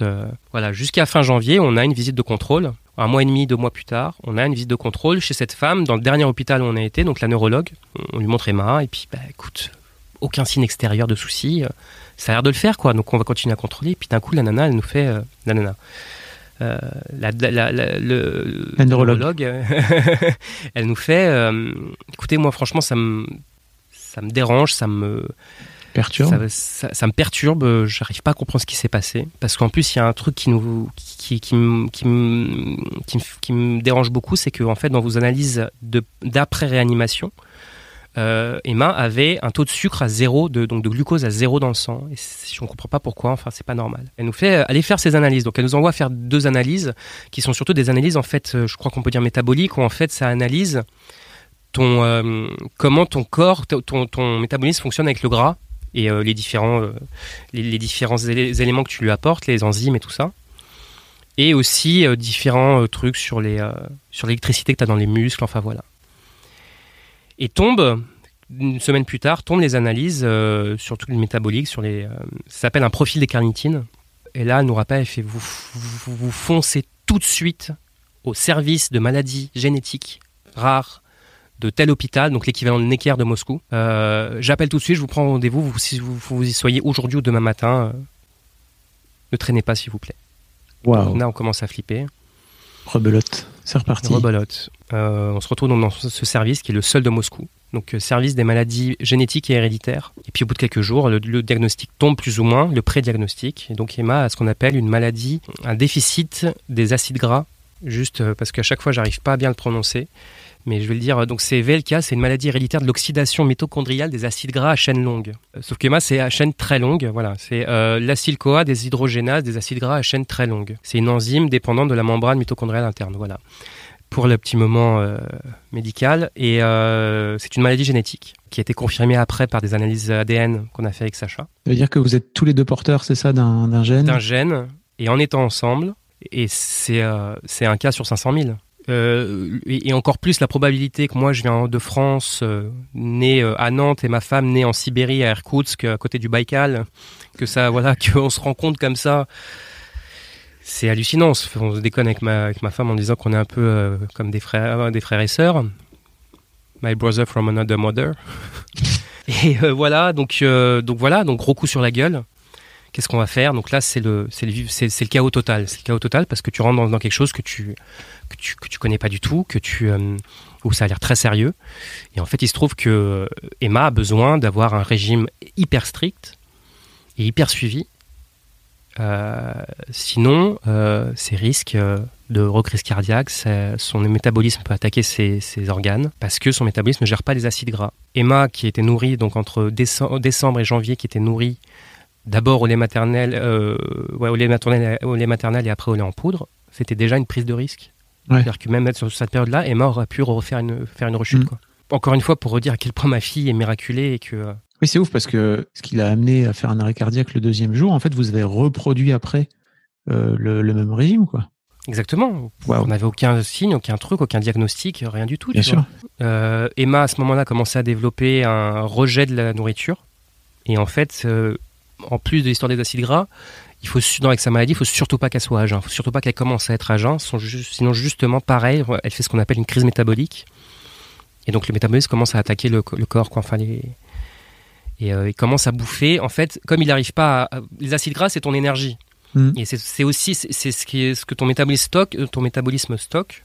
C'est ce qui fait que quand tu es à jeun ou quand tu es en effort physique, c'est là où ça, où ça pioche en fait. C'est là où toi, tu arrives à tenir le coup. Et voilà, bah, Emma, elle, son métabolisme n'arrive pas à faire ça. Et en fait, lui, où est-ce qu'il va piocher Il va d'abord faire une crise métabolique, il va créer des enzymes qui sont un peu dangereuses pour les, pour- enfin, qui sont dangereuses pour les, euh, pour les organes, notamment le foie, les- le cerveau, le cœur. Mais en plus de ça, il se met à puiser dans le glucose que Ah tu oui. dans le sang. C'est pour ça qu'Emma avait zéro, zéro de, de glucose après la, dans ses années après la, la réanimation. Et euh, quand tu as zéro taux de glucose dans le sang, bah, c'est euh, coma. Donc voilà. Après, on a commencé à rentrer dans le cercle de tout ça. Donc du côté russe, moi du côté français, j'ai trouvé un groupe Facebook de soutien. J'ai commencé à m'activer vraiment. Et, euh, et on s'est bougé, quoi. Euh, c'est là où on est passé dans l'action et c'est pour- c'est là où en fait euh, l'esprit d'équipe a vachement bien marché avec Sacha et que et que euh, que- qu'on assure quoi qu'on est là pour Emma et qu'on petit à petit on s'est fait nos armes. Il y, a- il y a beaucoup de cas en France, par exemple? Sur Pas une beaucoup, population non euh, il y en a euh, peut-être une vingtaine je crois Ah, après ça dé- après il y a plusieurs niveaux de cette maladie en fait. Oui. les chaînes longues les chaînes très longues les chaînes moyennes ça crée ça, ça- ça fait des maladies dif- plus ou moins différentes. Euh, des symptômes qui sont un peu ressemblants mais qui sont de plus ou moins graves plus ou moins dangereux. Nous on a de toute façon ce qu'on appelle une forme sévère parce que c'est une forme natale. Il y a des gens qui peuvent vivre toute leur vie avec donc euh, pas, pas porteur comme moi, mais euh, avec euh, un gène malade, donc avec la maladie, mais ça peut se déclencher à 40 ans, quoi. Et c'est Ah pas une forme sévère. Donc à 40 ans, d'un coup, tu comprends pas. As un, des symptômes aussi qui peut être fort, c'est euh, ce qu'on appelle une rhab- rhab- rhabdomyolyse. C'est des énormes courbatures, c'est des douleurs musculaires très fortes. Et ça, ça veut dire que tu es en crise métabolique aussi. Et il faut surtout pas être malade, parce que pareil, quand, tu es malade, même un rhume, ton corps pioche aussi dans tes acides gras, dans tes réserves, pour pouvoir tenir le coup. Bah Emma, c'est pareil, quand elle a chopé une bronchite, euh, ce que chopent tous les enfants voilà, euh, en avril. Et là, euh, recoup dur, euh, obligée d'aller à l'hôpital, hospitalisation, sonde nasale, parce qu'elle refuse complètement la bouffe et qu'elle vomit tout. Qu'elle est complètement prise en plus. Euh, perfusion de glucose, ça c'est un des trucs euh, obligatoires en, en crise métabolique. Va faire une perfusion, de une perfusion qui doit tenir à un enfant de, de quelques mois Quelques mois, oui. avec- les veines sont hyper fragiles et hyper pe- petites. Donc, on a subi des trucs où en fait la, la perfusion sort de la veine et le glucose qui se qui se qui, commence à s'en- s'entasser sous la peau. Ça fait des œdèmes. Euh, donc ça, on l'a vécu deux trois fois. Euh, plus tu rajoutes ça, au final, effectivement, moi un jour, en avril, donc je reviens du boulot. Euh, Enfin, c'est le jour en fait, elle a eu le, ou le lendemain qu'elle a eu sa, sa bronchite. Et je savais pas à ce moment-là que. Enfin, si Sacha m'avait écrit sur WhatsApp, genre. Euh, bon, on lui a posé une sonde nasale, ça y est, c'est fait. C'est ce qu'on avait le plus peur, en fait, à ce moment-là. Parce qu'on nous avait dit, si elle commence à refuser de manger, on va être obligé de lui poser une sonde nasale. Euh, moi, je le, dans, mon insouciance un peu, entre mars, donc entre pose de diagnostic en février jusqu'à avril, moi, je, je devais aller au boulot aussi. Et Sacha vivait un enfer à la maison parce que Emma refusait de manger. Et elle, euh, en fait, Emma était partie elle avait développé un truc où elle, elle acceptait de manger que dans le sommeil, en fait. Donc, endormie, on lui filait le biberon et elle, elle, se, elle, elle- elle- elle Ah oui. mangeait le biberon jusqu'au bout, tétait. que endormie. Le reste du temps, c'était non. Et en fait, c'est un truc aussi qui développe, qui est normal, ça c'est psychologique. C'est qu'en fait, bah, il y a une sorte de pression par rapport à tout ça. Je pense qu'elle a dû le ressentir et Emma s'est mise à catégorie je ne veux pas manger. Euh, moi, je reviens donc du boulot le lendemain de cette histoire de bronchite où elles sont hospitalisées. Je débarque et je vois Emma, les gars, les infirmières, elles lui avaient posé un plâtre sur le visage, quoi. Enfin, c'était euh, n'importe quoi. Donc moi, je suis arrivé ça, j'étais sous choc. euh, voilà, c'était une première une des premières fois où j'ai vraiment montré que j'étais choqué, et que j'étais depuis le- la réanimation. Mm. euh, j'ai vu Emma, je suis resté 10 minutes, je l'ai regardée, je suis, j'ai dit à ça je peux pas, je vais me cacher dans les toilettes, j'ai complètement craqué, quoi. J'ai lâché les nerfs, je me suis dit, mais enfin, où est-ce qu'on va, quoi? Tu parlais dans ton mail du fait que tu avais eu un peu de mal à trouver ta, ta place aussi dans cette période? Euh, ouais, euh, même la période plus encore la période d'après, parce qu'en fait, euh, Sacha et euh, bah, sa relation avec sa fille, avec, avec sa fille, mon Dieu, avec notre fille, avec Emma. Bah, c'est aussi la Euh, sienne. oui, oui, voilà. Mais c'est aussi, aussi la, aussi nôtre. c'est ouais, ouais. Mais euh, ce que je, ce que je veux dire, oui, c'est non, mais c'était pour connoter la, la force de leur de, de- de leur lien.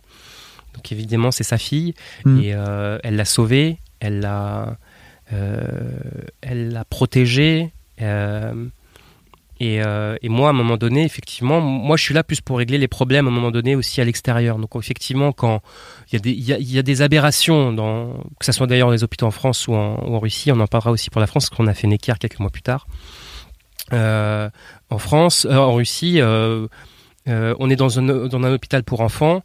Euh, ils te font des ordonnances de médoc euh, parce qu'en fait, donc, on découvre en même temps que Emma a euh, alors c'est pas une insuffisance cardiaque, mais a, euh, une, une atrophie, je crois que c'est comme ça qu'on dit, à un des ventricules de son cœur. Ok. On peut pas savoir si c'est à cause du fait qu'elle est restée trop longtemps à un moment donné sans avoir la bonne, le, le bon régime, ou si c'est des séquelles de la réanimation. Mais pourtant, à l'époque de, de la post-année réanimation, ils avaient rien vu de- comme ça, quoi. Mais elle avait eu un truc, voilà, qui ça, il fallait lui mettre sous anti-bloquant direct, quoi. Et, euh, putain, euh, pas de pharmacie hospitalière au truc, et c'est à moi de me démerder pour aller trouver des, anti- des, des bêta-bloquants un dimanche, ou un samedi, je me rappelle plus, euh, dans des pharmacies spécialisées qui font des préparations en pharmacie, quoi. Et sur le moment, il me les faut. J'ai traversé tout Moscou et en fait, il se trouve que ma femme est un peu blogueuse Instagram. Elle a une quinzaine de milliers de followers. Euh, ma femme et sa famille sont un peu là-dedans, c'est-à-dire que ma belle-mère a presque 10 000 followers et ça, ça- ma belle-sœur a 250 000 followers. C'est une, c'est, une influenceuse, euh, enfin mode, lifestyle, euh, voyage. Donc euh, un peu dans le truc. Et donc en fait, on sollicite énormément l'Instagram de ma femme et parfois l'Instagram de ma belle-sœur pour trouver des solutions en fait. Et là-dessus, la bienveillance des gens. moi, je suis pas forcément fan de tout ce côté exposition.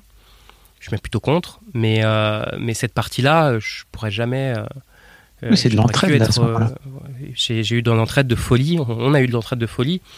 Euh, parce que de toute façon, en plus, Sacha, petit à petit, s'est positionné de photographe, c'est photographe un peu blogueuse, voilà, euh, à en fait Instamama. Bon, maintenant, je, je me bats pour l'interdire de diffuser trop de photos de, de Emma Mm. ou de, de dos, parce que là, non, c'est pas possible avec tout ce qui se passe en plus. Donc euh, voilà, ça a fini par, par payer à un moment donné. Mais euh, voilà, bref. Et, euh, et en fait, on s'est mis à chercher une pharmacie. On est tombé par l'Instagram de ma femme, on est tombé euh, sur quelqu'un qui était la fille ou une connaissance d'un des patrons d'un- d'une grosse, comment on dit, chaîne de pharmacie de Moscou. Et le gars, le patron, est allé chercher une de ces pharmacies qui était une de celles qui faisait des préparations en pharmacie qui était à l'autre bout en région, en, banlieue de Moscou. J'ai traversé toute la ville pour aller. Voilà, c'était là où moi j'étais en tout cas utile. Et on retournait donc en finale euh, tout le tout ce qu'on pouvait, toutes les pierres possibles, on les retournait pour pouvoir trouver de ce genre de solution quand on en avait besoin. On a eu notamment, là on va passer à l'autre partie qui est faite que Emma a besoin d'un ce qu'on appelle un lait métabolique.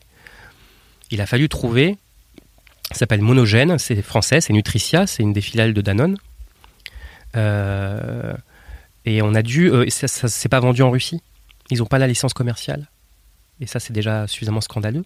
Donc nous, on est à peu près dans, ma- dans, dans notre maladie, on est une dizaine de familles, hein, à peu près. euh, euh, sur- en tout cas, dans notre spectre à nous, On est une dix, quinzaine de familles tu vois, en Russie, tu vois, sur toute la Russie. Donc tu vois aussi, c'est pas beaucoup. Donc au final, moi qui ai enregistré Emma avec son passeport, qui a le passeport de la nationalité française, on essaie de savoir comment choper ce lait.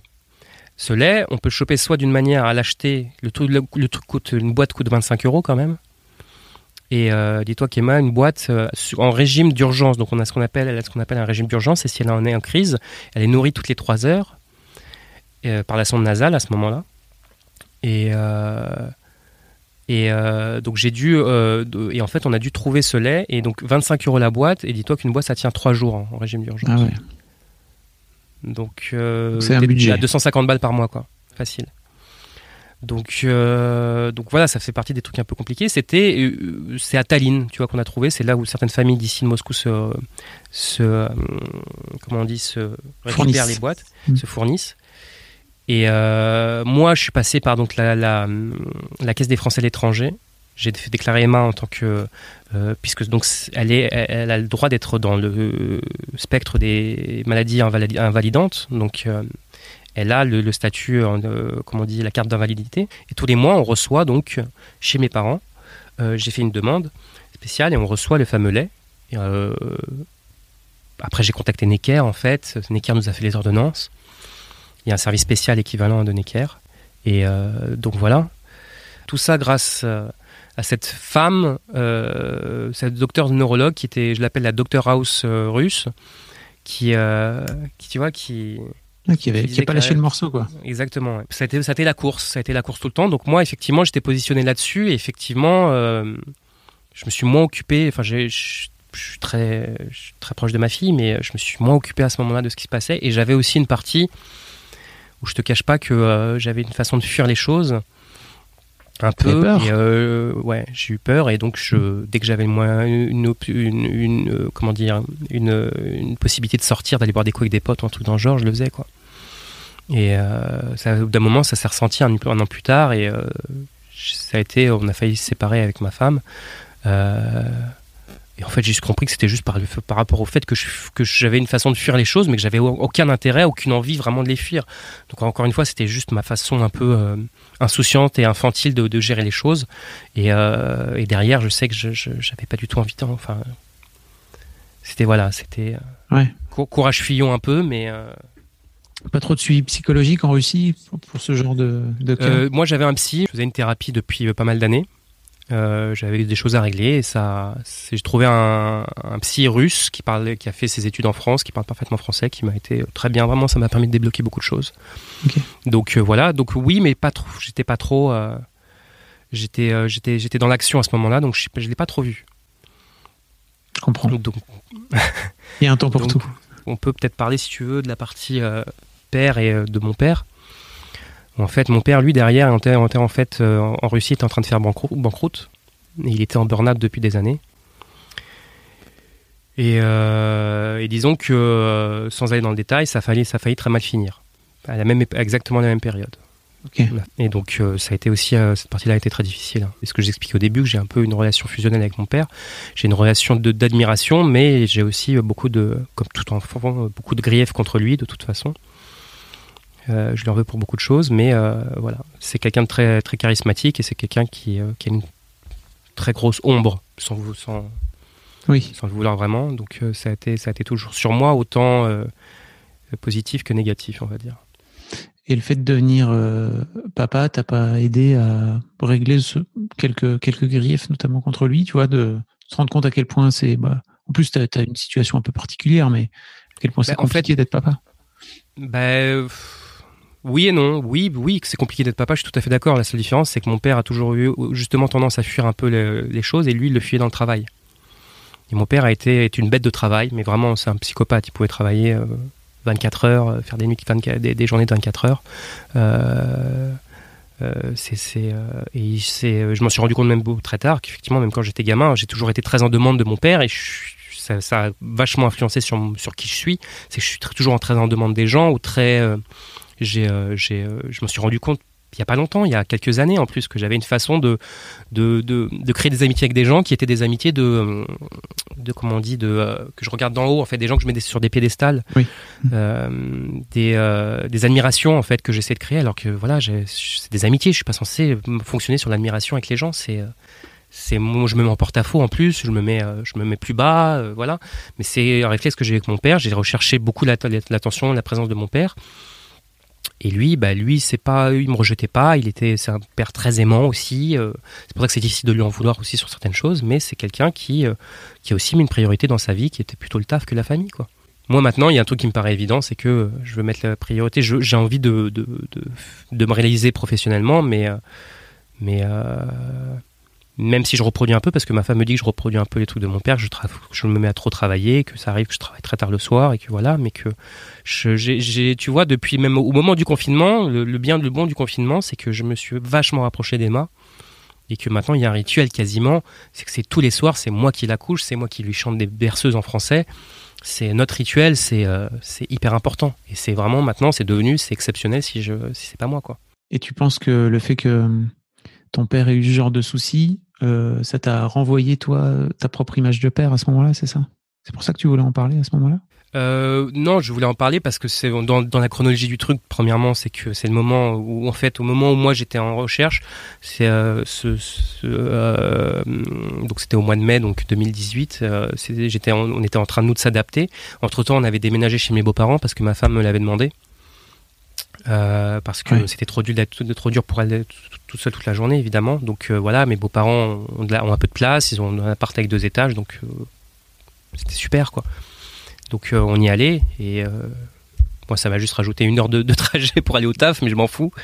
Mais je fais presque une heure et demie tous les jours, trois heures de deux heures et demie, trois heures de transport tous les jours, mais c'est pas grave. Et et puis euh, et puis au moins Sacha, elle est, Sacha est en- elle était en sécurité et pouvait euh, avancer. Et voilà. Et derrière, ben dans toute cette euh, ces- ces- cette tornade là, mon mon père lui est, parti en sucette de son côté. quoi. Et euh, et voilà. Et moi, bah moi, moi, je m'occupais de, de, de tout le monde, quoi. Toi, il y a personne qui t'aide, j'ai un peu l'impression. Non, pas vraiment, non. Mais hum, je peux parler avec ma femme, ça, il n'y a pas de souci. J'ai pas la notion aussi où je dis pas mes problèmes à ma femme, je cache les choses. Je, je- je suis un peu un livre ouvert de toute façon, donc euh, je dis facilement les choses. Donc euh, c'est peut-être euh, c'est un truc qui sert et qui dessert aussi, mais c'est vrai que moi je, je, peux pas, je peux, j'ai pas, j'ai pas la force de garder mes en moi mes, mes frustrations, mes problèmes, mes trucs. je sais pas faire, donc ça sort, ça sort.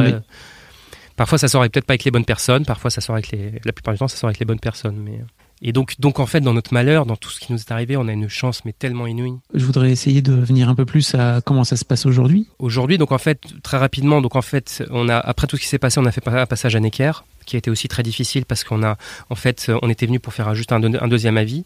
Donc dans un département spécialisé qui eux ont plus d'expérience que Moscou notamment. Euh, ils ont voulu nous changer pour dire à quel point tout est délicat en fait avec cette maladie. Ils, nous ont, ils ont voulu nous changer de lait, qui était le même genre de lait métabolique mais qui était d'une autre marque. Euh, Emma l'a très mal supporté. Les protocoles ont fait que bah, ils comprenaient pas qu'elle le supporte mal. On était venu pour deux, jours d'hospitalisation. On est resté trois semaines. On a fait un passage en réanimation encore. Emma a on a failli perdre Emma à cause du fait que les mecs ne voulaient pas se dire une seule seconde. Et ça fait trois mois que Emma a le bon lait, a son bon régime. Vous, vous voulez changer un peu parce que c'est votre protocole, parce que voilà.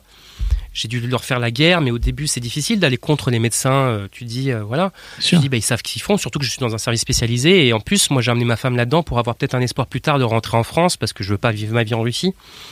Euh, euh, voilà, ça a complètement biais- biaisé l'image de Sacha euh, de la France parce qu'elle, elle était obligée de rester à, à, Necker pendant que moi je dormais chez ma sœur qui était à Montparnasse à côté. Juste pour donner un exemple, en fait, il y a, des enzymes, il y a une, une- donnée d'enzymes dans les analyses de sang qui s'appelle euh, la créatine phosphokinase. Et, euh, et en fait, normalement, euh, dans ton corps, bah, c'est euh, environ à 100-200. Et ça, quand ça, en- ça, ça monte en, en général chez les gens normaux quand tu, justement tu fais du sport et que tu as des courbatures. C'est ce qui te crée des courbatures en général. Donc ça monte un peu. Mais ça va être entre 100, 200, 300. Et moi, en crise métabolique, normalement, elle peut monter jusqu'à 5000, 10 000. Ah oui. À Necker, elle était à 120 000. C'est le moment, en fait, on était entre différents hôpitaux et qu'on est en région parisienne, au début où ça se passait mal. Son corps n'arrivait pas à se, restabiliser. Et on est retourné à Necker. Et on a fait donc les fameuses trois semaines où, au final, euh, on a fait soins intensifs, réanimation, soins intensifs, On est revenu dans le, truc, dans le, service. Ils nous ont remis au même lait, alors qu'on leur disait qu'on ne se sentait pas. On espérait pouvoir partir. On avait pris un avion, on changeait tous les deux, trois jours de- de- d'avion, quoi, de, de billets d'avion. Euh, rebelote et m'a refait une rechute. Retour en soins intensifs. Perfusion hyper compliquée à mettre. Emma, de toute façon, son, nasal. Voilà. Donc en fait, où est-ce qu'on a euh, Voilà, je, je passe ça. Au, final, j'ai réussi à les convaincre qu'il faut se remettre au lait, au monogène, le fameux. On rentre en, Russie. Alors là, je, moi, je suis dans un état. je suis, euh, je comprends rien de ce qui se passe. Donc effectivement, entre temps, au, bu- au bureau, ils ont, essayé de me virer. J'ai eu des gens qui m'ont protégé. Euh, j'ai eu beaucoup de chance aussi là-dessus. Euh, on nous avait conseillé quelque chose. C'était deux nouvelles armes qui étaient très importantes. C'est qu'en fait, c'est faire poser ce qu'on appelle une gastrostomie à Emma. Donc c'est comme un petit bouton de ballon de baudruche euh, dans le ventre. Et c'est ce qui permet en fait de. C'est une connexion directe à son estomac. Ce qui permet de se débarrasser de la sonde nasale, qui est une horreur, qui est vraiment difficile. Parce qu'on a vécu des, choses affreuses où Emma, en fait, euh, la sonde nasale la dérange à l'intérieur, elle se met à vomir, elle revomit, la sonde ressort par la bouche, mais reste est quand même du côté du nez. Mais des situations mais hallucinantes. Je me souviens aussi de cette, euh, ces sensations la nuit où moi, en fait, je suis pas tranquille et puis j'essaie de repartir un peu dans mon côté un peu insouciant. Bon, ça va, on a la sonde, on a le truc. Je me rendors et en fait, on sait que Emma commence à bouger parce qu'en fait, la nuit, elle a une, une euh, euh, comment s'appelle une, on a une machine, une pompe qui lui envoie de la, la nourriture pour la nuit. Toujours dans la même idée où il faut pas qu'elle soit à jeun.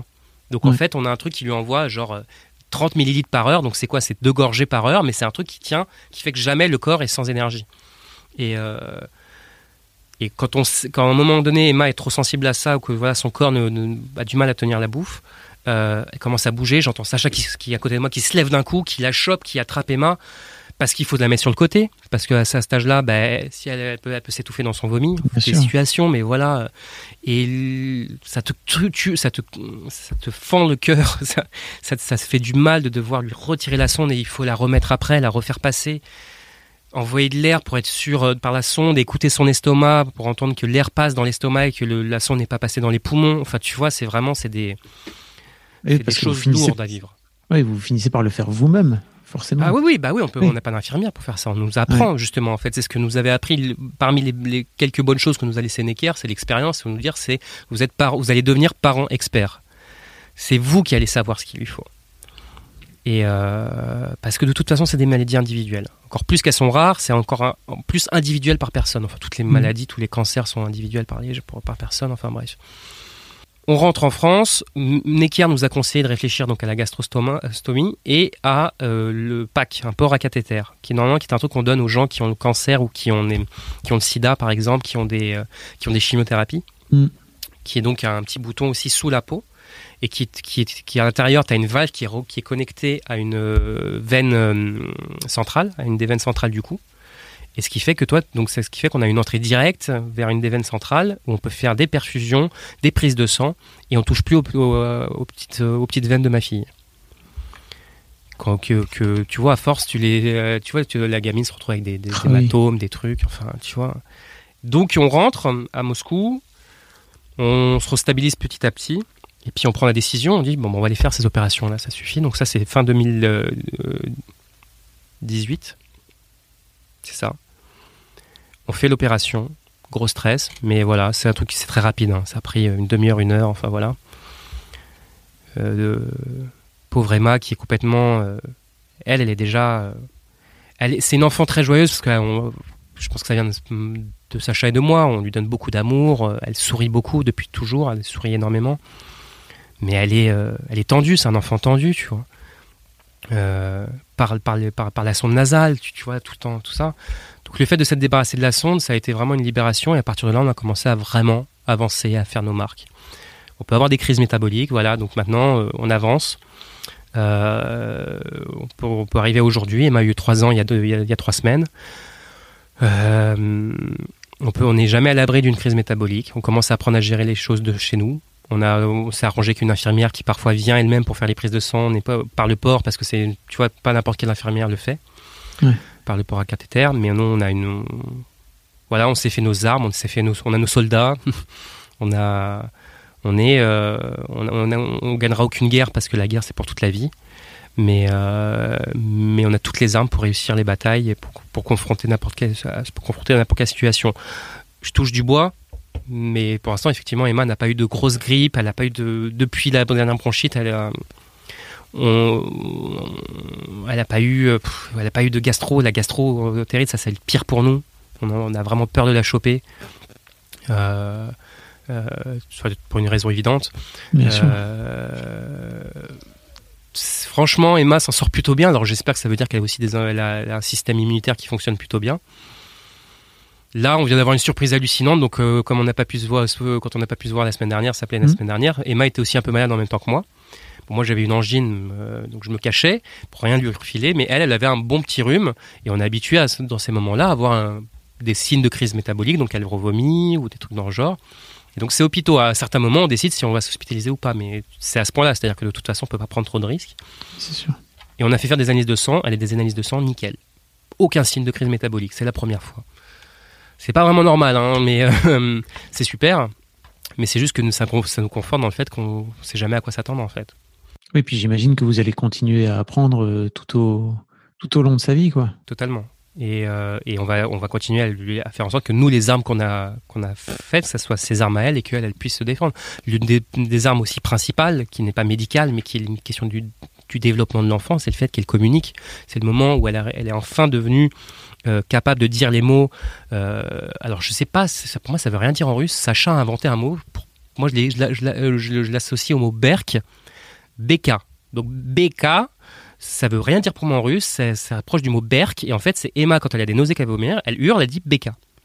Donc on sait, euh, elle parle, hein, elle parle en russe, elle, parle, elle, elle me comprend en français, je lui parle qu'en français, mais elle parle pas vraiment français avec moi, mais elle comprend tout.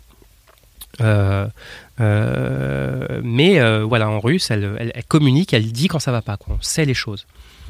Et Oui. l'époque où c'était un petit bébé qui pouvait pas communiquer, mais t'es dans, t'es, t'es vraiment dans le flou, dans, dans le brouillard total, quoi. Et comment elle vit aujourd'hui alors? Parce que trois ans, ça y est, c'est une petite fille, quoi. C'est une petite fille.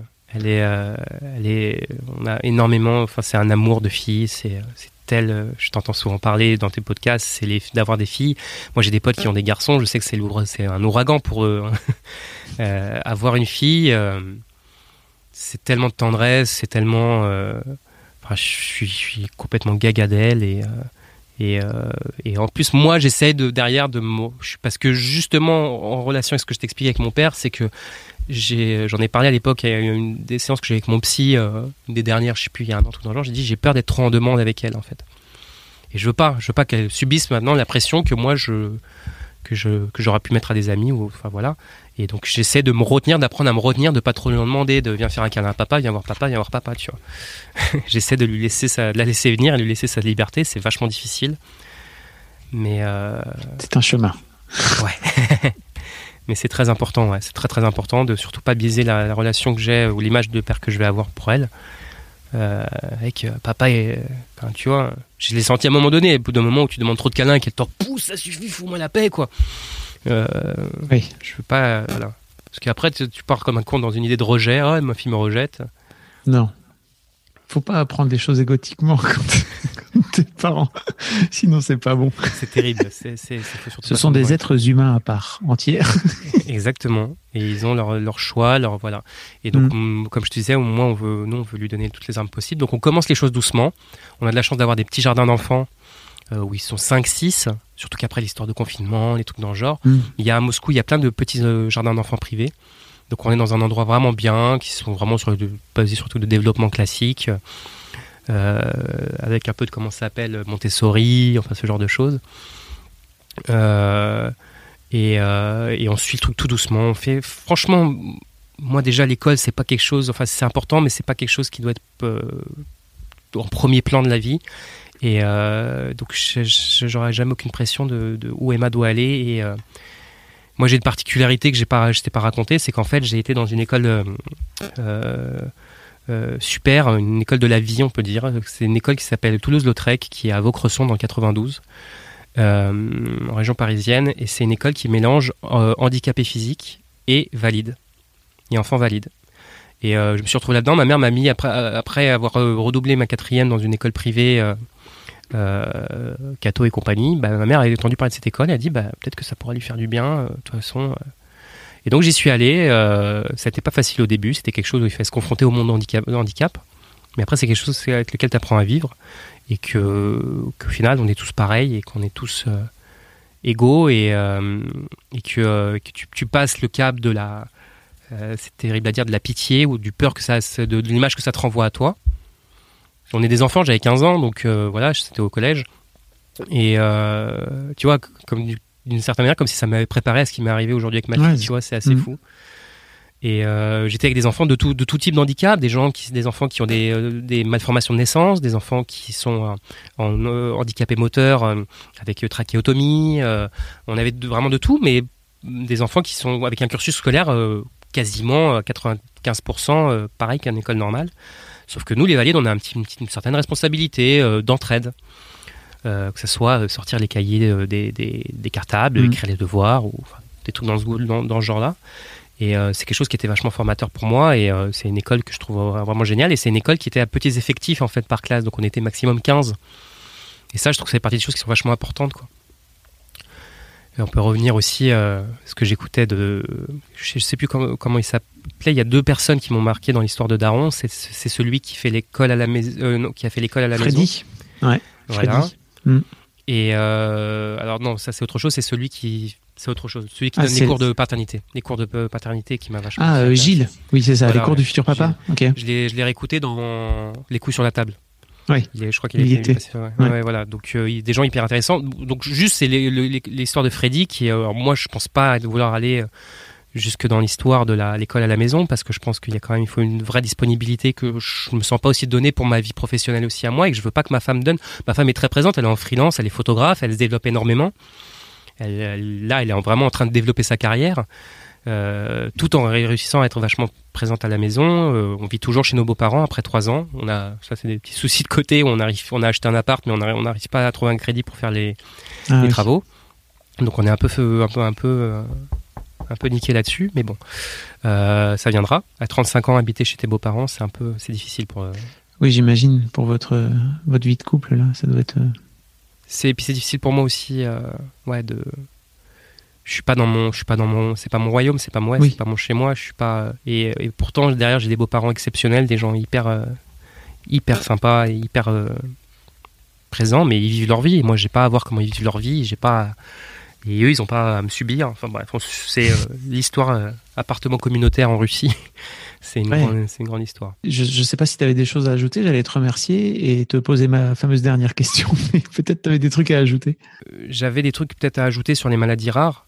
Euh, Je voulais juste parler de ça. Moi, je, là, je suis en train d'essayer de bosser avec une scénariste pour pouvoir euh, euh, parler un peu de cette histoire de maladies rares et de maladies métaboliques, euh, aborder certains sujets. Il y a un truc qui est très important, qui s'appelle le screening post- postnatal, qui est un truc qui doit se développer en France. Je ne sais pas à quel point il est développé en France. Je, je- je suis en train moi, de récupérer des informations là-dessus, en tout cas pour la Russie. Et en fait, que ça vaut le coup de, de dépister ces choses-là. Euh, réellement, euh, euh, qui peut être dé- dépisté le, de, dès, le, dé- dès le premier jour de naissance. euh, pour être sûr de ne pas tomber là-dessus, parce que vous vous rendez pas compte, je parle aux gens qui nous écoutent, le nombre de personnes qui ont dans, dans notre histoire qui ont perdu dès leur premier enfant. Et c'est ce qui nous était, on était, ce qui, c'est ce qui, ce qu'on a risqué, ce qui nous est quasiment arrivé. Ouais. Des gens qui ont, qui ont, qui ont pas eu de diagnostic, qui ont perdu un, deux enfants, ou qui ont mis, ou qui ont posé un diagnostic trop tard et qui se sont retrouvés avec des enfants qui justement ont eu des séquelles très graves par rapport à des crises métaboliques ou des crises qu'ils ont subies. Et, euh, c'est, euh, enfin, des histoires de familles qui sont des gens très forts, qui, euh, qui ont réussi à avancer dans la vie, qui sont, qui n'ont pas laissé tomber, qui ont fait des enfants après, qui n'ont pas oublié leurs enfants, qui sont perdus. C'est des vrais combattants, des guerriers ces gens-là. Et, donc voilà, donc c'est, quelque chose qu'il faut penser. Et, tout le monde, on a tendance à fermer les yeux aux difficultés de la vie, comme la fa- face au handicap, voir dans la rue, tu vois, l'inclusivité, ou je sais plus comment on dit. Ouais. Euh, c'est des choses qui sont très importantes à considérer et, je, et ça fait partie aussi justement aussi de de ne pas oublier que ça peut arriver à tout le monde, même si c'est des choses rares et, et qu'elles restent rares évidemment, mais, euh, mais des problèmes génétiques, j'ai bien peur qu'avec ce qui se passe dans le monde et avec euh, les problèmes de pollution et tout ça, on est, on est en risque de, de- que, ça, que ça continue à se développer. Quoi. Mm, mm. Donc voilà, Ok. je vais passer ce message de que les gens, pas, pas faire flipper les gens, parce qu'il y en a qui disent euh, pas non plus la peine de faire flipper les gens, mais, euh, mais c'est bien de, de, d'en parler avec son médecin, de discuter, de dire est-ce qu'on peut faire un screening, est-ce qu'on peut faire un test ADN. Ça coûte, enfin ça, ça peut parfois coûter un billet, mais ça, voilà, ça vaut le coup de savoir si toi avec ta femme t'as pas des, des gènes qui se, Mhm. voilà, ce genre de choses. quoi. Bah, merci beaucoup Romain pour ton, pour ton témoignage. Tu connais la dernière question J'imagine si tu si as l'habitude de- Ouais, d'écouter je l'avais l'histoire oublié. de... Non, non, je l'avais de oublié. J'ai Daron l'habitude, je la connais, mais je l'avais oublié. tu vois. Ok. Donc bon, ma- ma- la question est simple, c'est en fait euh, si tu si Emma écoute cette euh, cet épisode euh, dans 10 ans et que bah, peut-être elle elle réécoute ou qu'elle euh, qu'elle vient d'entendre son père parler de de ses deux trois premières années ensemble, euh, qu'est-ce que tu as envie de lui dire? Elle qui aura 13 ans, Allez, elle sera une allez. ado et tout, elle sera là, ouais, le vieux con. je l'espère bien, j'espère bien qu'on sera des vieux cons et que, et que voilà, ça lui permettra de se rebeller. Et, euh, lui dire, Emma, euh, si tu m'écoutes, je vais essayer, déjà essayer de pas craquer. Euh, je veux que tu saches à quel point euh, tu le sais, à quel point on t'aime et à quel point on sera toujours là pour toi. Et que, euh, que je sais, de toute façon, tu es déjà euh, à trois ans, tu nous, en, en trois années de vie, tu nous as donné tellement de leçons, tu nous as rendu tellement forts que euh, qu'en fait c'est même pas j'ai même pas besoin d'être forte parce que tu l'es tu l'es pour toujours et, euh, et tout se passera bien je le sais tout, tout se passera très bien Je sens, je te sens- Tu sais quoi euh, Ça fait plus d'une heure et demie que tu parles. Là, j'ai l'impression qu'il n'y a pas beaucoup de gens qui, qui t'écoutent, Romain, dans ta vie. Si si si ça va. C'est juste que ouais je suis un peu loin de mes, mes, mes, mes potes à moi mais si j'ai euh, Ouais. j'ai j'ai une équipe euh, j'ai mais j'ai besoin de faire sortir les choses et euh, et euh, c'est pour ça aussi que je t'avais écrit parce que c'est euh, aussi de parler avec quelqu'un co- comme toi qui euh, qui est complètement extérieur à tout ça. Et et tu fais énormément de bien vraiment je tenais à te le dire à force d'avoir écouté tous tes projets, enfin surtout l'histoire de Daron, tu, tu fais beaucoup de bien et vraiment merci de ce que tu fais pour les pères, parce qu'on en a besoin, parce qu'il y a une partie émotive. Euh, il faut qu'on réussisse à s'exprimer, à exprimer nos émotions, ne pas en avoir honte. Et, euh, et que c'est aussi, ça fait partie de nos, nos forces. Et, euh, et ta démarche est, est sociale, quoi. Enfin, c'est nécessaire et et, et lâche pas. Continue, vraiment, merci. C'est prévu de pas lâcher. Mais en fait, euh, c'est marrant parce que je pensais pas du tout quand j'ai lancé Histoire de Daron euh, avoir autant de, comment dire, euh, permettre à autant de mecs de pouvoir parler, alors de me rendre compte à quel point les mecs parlaient pas en fait, tu vois. Donc et, bah, d'être une oreille, tu vois, sans, sans le savoir vraiment au départ. Bah, tu l'es, tu l'es clairement. Et encore une fois, chacun sa merde aussi dans sa maison. Et c'est pas parce que euh, un tel, un tel, voilà, euh, on a tous nos soucis. Et euh, j'ai longtemps vécu moi avec mon histoire dans l'école pour handicapés, avec l'histoire de, j'ai pas le droit, j'ai pas, j'ai, pas droit de me plaindre. J'ai pas de quoi me plaindre. Oui, on n'a pas de quoi se plaindre peut-être par rapport à d'autres, mais faut, faut affronter ses problèmes et être conscient que tu as le droit de C'est pas pour ça que t'as pas t'as pas de soucis quoi. C'est pas parce qu'il y a plus grave ailleurs que il faut pas que tu règles tes trucs et que tu que t'en parles. Merci beaucoup Romain. Merci encore pour ta bienveillance. Avec grand grand plaisir vraiment. Je te souhaite, euh, je vous souhaite tout le meilleur avec euh, avec Emma et Sacha. Euh, et puis peut-être un petit deuxième. Si tu as une dernière minute, tu vois, tu me relances. voilà, c'est encore dans, dans l'histoire des screenings et tout ça. C'est quelque chose qu'on va réfléchir parce que en fait, dans notre histoire avec nos gènes, on a 25% de chance d'avoir un enfant non malade. Ok. Il y a 25% de chance qu'elle soit pas du tout porteuse. Il y a 25% de chance qu'elle soit porteuse. Il y a 25% de chance qu'elle soit malade. Et, euh, ou peut-être 50% de chance que l'enfant soit malade. Pas qu'elle, excuse-moi, que l'enfant soit malade. Mais il y a une histoire que j'arrive pas encore, j'ai pas eu élucidé jusqu'au bout. Il y a une histoire de screening des trois, des trois mois, donc euh, une prise de sang dans le ventre euh, aux trois mois. Et dès là, on peut savoir, apparemment, si euh, elle a une maladie métabolique, si, si son métabolisme ne fonctionne pas normalement. Ou peut-être un test ADN, je ne sais plus exactement. C'est encore un peu frais, on en parle avec Sacha. Euh, on veut en faire un deuxième. Euh, Sacha était, parce que je lui ai demandé 100 fois, mais elle est même capable de se dire que s'il faut faire plusieurs avortements en trois mois parce qu'on est conscient que c'est, un enfant qui peut être malade, voilà, on connaît, on a une famille, on connaît une famille russe ici qui ont premier enfant malade comme, comme Emma, et euh, ils en ont fait un deuxième sans même réfléchir, et pareil, malade pareil, mais eux, voilà. Moi, je suis pas sûr de vouloir faire subir. Euh, euh, et égoïstement, j'ai pas forcément envie de subir encore ça parce que euh, en plus ça peut être un, un problème, enfin ça, ça peut être moins d'attention pour Emma. Mm. C'est quand même difficile de gérer deux enfants avec cette même maladie en même temps. Bien sûr. Tu me diras, tu peux. Enfin bref. Donc euh, voilà, je suis pas, moi je suis pour l'avortement. Enfin, je suis pour de, de ce qu'on fait, ce qu'on fait, ce qu'on veut avec son corps. Et donc si Sacha, elle, elle est d'accord, moi je suis pour de, de- de réfléchir à ça et de se démerder pour avoir un enfant qui sera, qui sera, euh, qui sera en bonne santé, qui pourra, euh, euh, qui pourra aider Emma aussi, et que et, et- pour qui Emma apportera aussi de la force supplémentaire que d'autres enfants dans une fa- famille normale ne pourraient pas avoir. Donc, donc voilà, ouais, deuxième enfant, j'espère. euh, on, y réfléchit d'ici un an ou deux. on va commencer à faire les choses sérieusement. Merci encore Romain. Merci, merci pour toutes tes questions. Plein de bonheur à tous. Bah, exactement. Merci beaucoup pour votre écoute. Avant de nous quitter, si vous avez aimé ce podcast et cet épisode, merci de lui mettre un commentaire sur Apple Podcast et 5 étoiles de préférence. C'est le meilleur moyen de le faire connaître. Vous pouvez faire comme Joe Lesquimo qui, le 11 août 2020, a mis 5 étoiles en disant Arrivé ici en cherchant des informations pour la naissance prochaine de ma fille, je suis tombé sur un podcast qui change la vie. Je le conseille aux futurs papas, mais aussi aux autres. Les histoires sont intéressantes pour la vie. Merci d'avoir lancé cette super initiative et merci à tous les darons qui partagent leurs opinions et leurs histoires. Un grand merci à toi et vous aussi vous pouvez faire pareil. Vous vous rendez sur Apple Podcast et vous cherchez Histoire de Daron directement dans l'appli ou sur votre ordinateur. Merci à vous et rendez-vous tous les premiers et troisièmes lundis de chaque mois à partir de 6h du matin pour un nouvel épisode d'Histoire de Daron. Un grand merci à vous pour votre écoute.